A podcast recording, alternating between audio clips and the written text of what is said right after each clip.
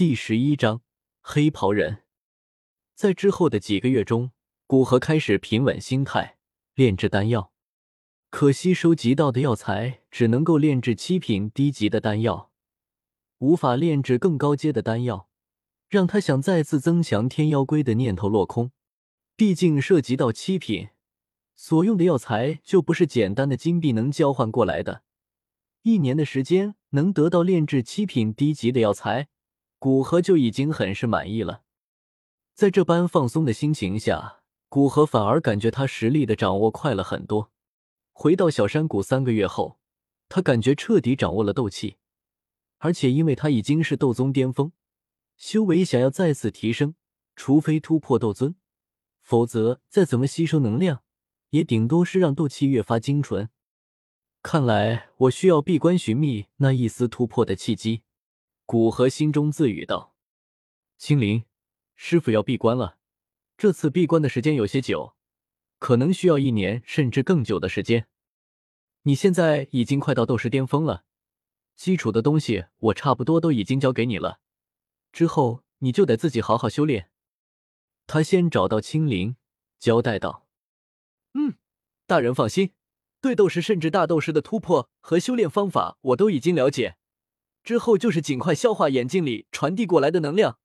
等你出来，说不定我会让大人吃惊哦。”青灵仰着头，自信的道：“那我期待再次出来见到青灵的样子。”古河笑着捏了捏青灵的小脸蛋，说道：“在接完青灵后，古河依次通知美杜莎女王、绿蛮和白牙，表示自己要闭关，老实一点。”在通知完之后，古河回到原先闭关的山洞，将整座山脉用空间之力和禁制加固一遍。确定不会有人从外面打扰到他，便进入山洞之中。走到山洞中央，古河取出青莲座，希望它的功效能稍微增加他一丝突破的几率。大境界的突破不是像小境界一般，只要能量到位便可以直接突破。若没有突破之时的那一丝灵光，哪怕泡在能量池里，也无法顺利突破，还有可能被能量撑得炸裂开来。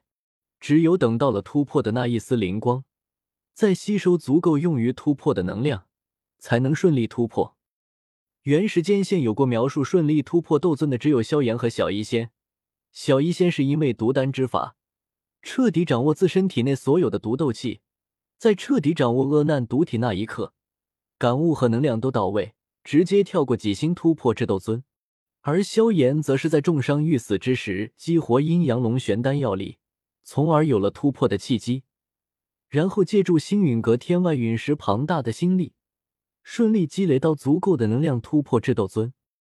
这次他估计得按照正常人那般，先去寻找突破契机，然后再靠自己吸收能量。若是在突破的关键时候能量不够，才能拿出那一枚天妖皇的魔核。由于没有人指导突破斗尊需要做些什么或想些什么，古河闭上双眼。不断精炼斗气，希望在这样的状态下可以寻觅到那突破的契机。在古河闭关之时，外界总体来说很是平静，没有老牌势力倒下，没有新势力崛起，一切都在可控范围。要说有什么能让加玛帝国的人记得住的事情，恐怕也就只有丹王弟子出世，在渐渐熟悉加玛帝国的各个人物之后。开始对那些成名的大斗士进行挑战。起初，那些被挑战者不过抱着交好丹王的念头，准备点到而止。但在小医仙轻松战胜那位挑战者，黑焰城的木铁一位大斗士三星，哪怕在整个黑焰城也属于强者。之后，那些被他所挑战的人再也不敢轻视，除了一些杀招外，全都拿出真实的实力来对战。黑焰城。作为加玛帝国闻名的药材之城，每天的人流量极大，哪怕在所有的大型城市中也是名列前茅的。其每年一次的药材盛典，哪怕皇室都会派人来参加。又是一年药材盛典，这一天进出黑焰城的人流量更大，比之帝都也不逞多让。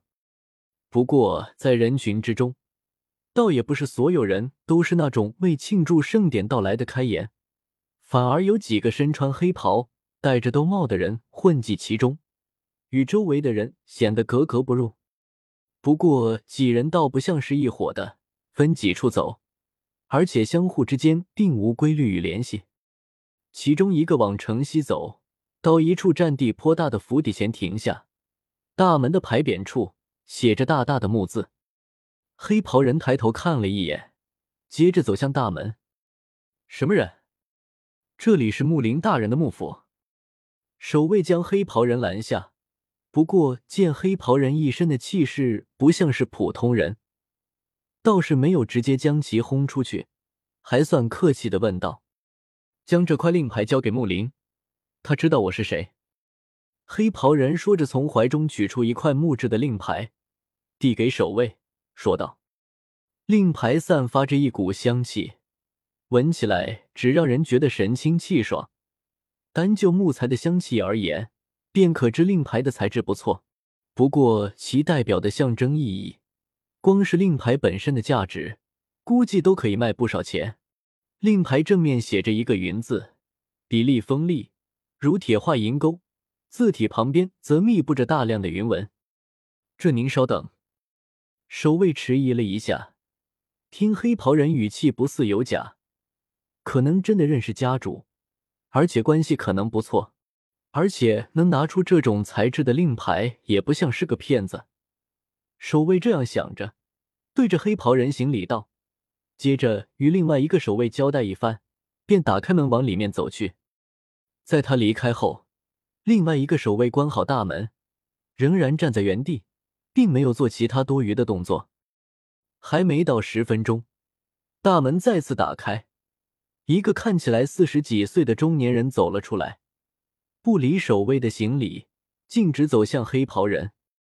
木林，我们进去谈吧。还未等那位中年男子接近，黑袍人便开口说道，抬起脸庞，露出一张颇为苍老的脸。若是有云岚宗弟子在这，便会发现，这就是他们那一向颇为阴翳的大长老。在中年男子露了一下脸，确定了身份后。云冷再次将头低下，其头上戴着的兜帽将其脸庞再次遮掩。说完之后，云冷当先往大门走去，中年男子犹如下人一般跟在其身后，看的两个守卫目瞪口呆。他们何尝见过一向威严的家主露出这般姿态和这般神色？那两个守卫处理掉。中年男子耳边突然传来一个颇为苍老的声音。不用问便知道是谁的声音。是，大人。中年男子点点头，低声且恭敬的说道。